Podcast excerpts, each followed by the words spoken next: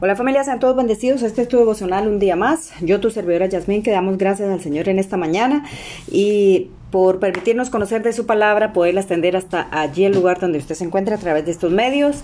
Damos gracias por el tiempo que sacas para poder eh, orar con nosotros, escuchar la palabra y por qué no llevarla a todos los rincones de la tierra. Y el tema que tengo para esta mañana se llama renovarnos como un río cada día en Cristo. Y quiero eh, compartirles aquí en Juan capítulo 7, versículo 38. Eh, dice, el que cree en mí, como dice la escritura, de su interior correrán ríos de agua viva.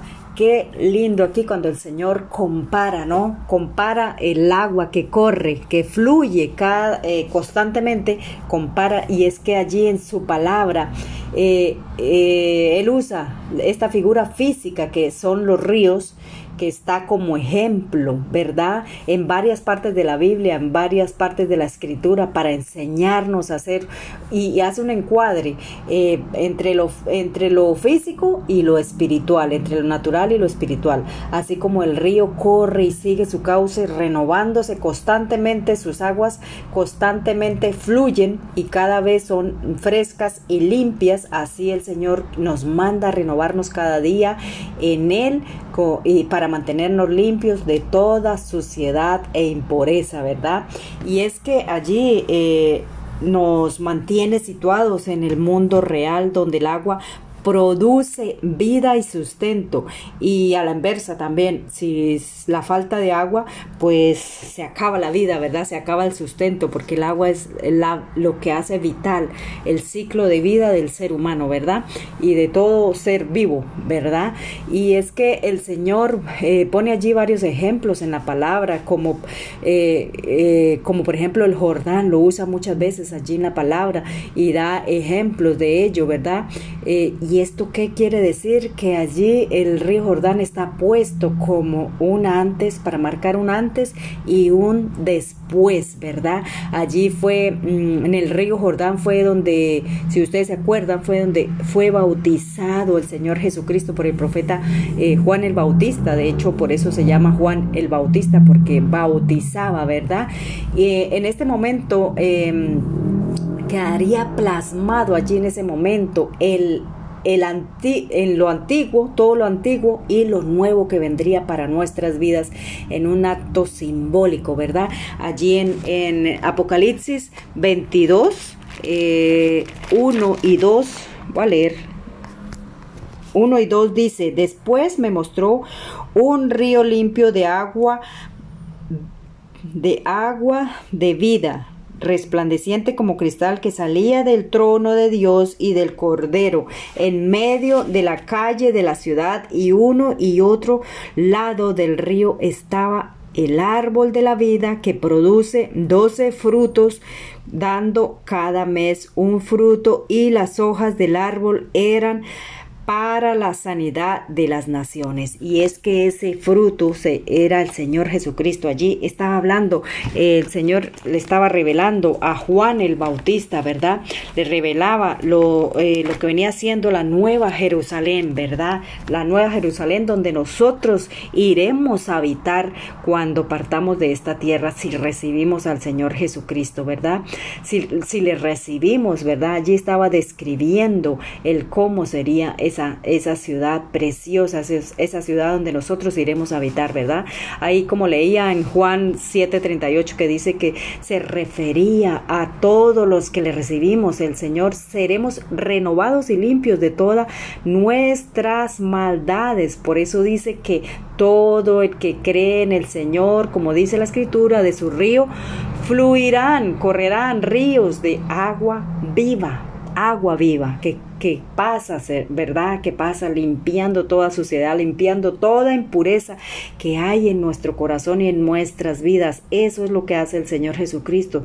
También allí el, el, río simbólicamente, allí en Segunda de Reyes 5 del, eh, del 8 al 14, allí habla del profeta Eliseo cuando, cuando le hablaban a Amán, que se fue, que Naamán era un hombre que estaba... Mm, tenía lepra y entonces se presentó delante del profeta Eliseo para que él creía que solamente con una palabra ya iba a ser sano, ¿verdad?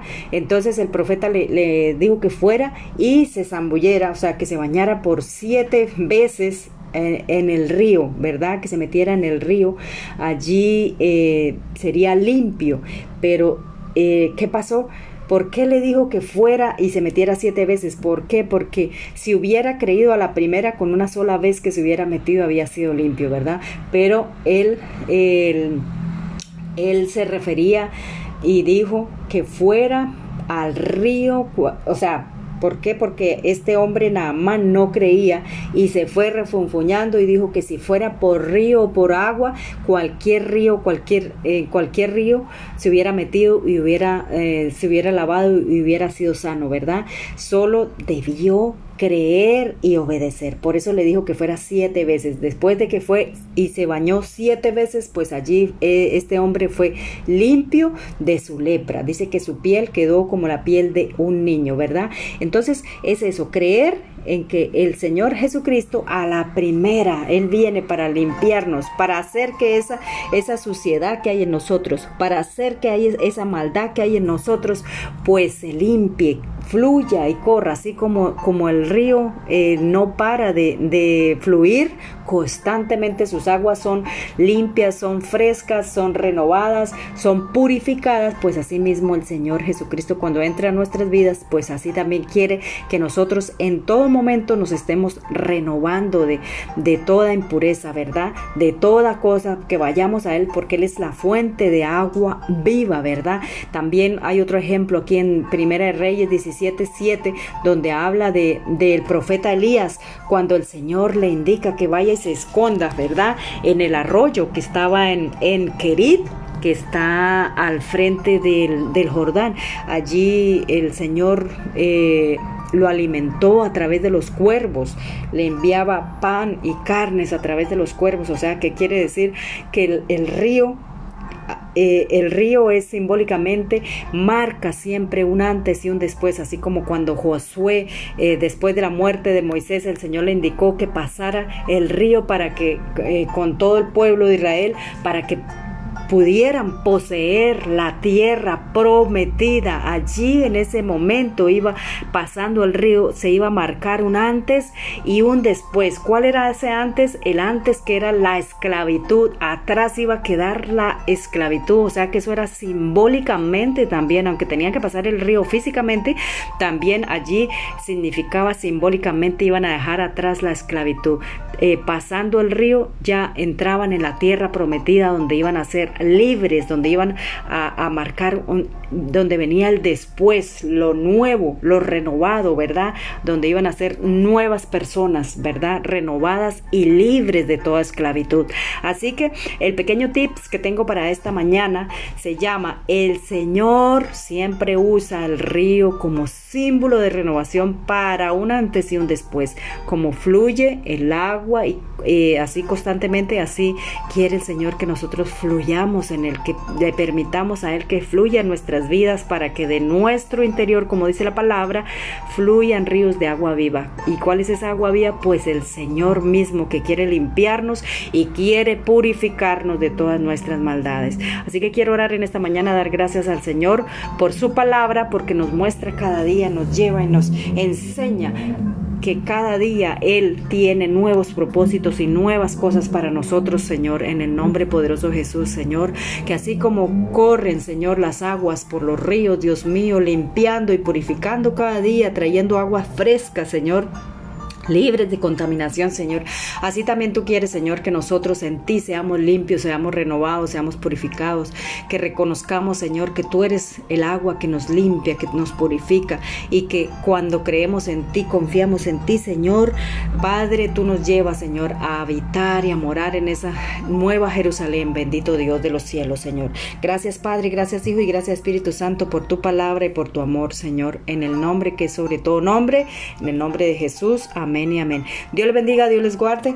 Eh, recuerden que usted puede buscar los devocionales, todos los temas que han sido compartidos en este devocional y puede buscarlos en YouTube, en Google, en Apple, en Spotify, en Anchor. Puede buscarlos como Jazz Wonder Tips y, allí puede buscarlos, compartirlos puede buscarlos, compartirlos y por qué no hacerlos llegar a todas las naciones. También recuerde que puede em, pasarlos en MP3, descargarlos en MP3 para que los compartas con todas las personas que no tienen datos.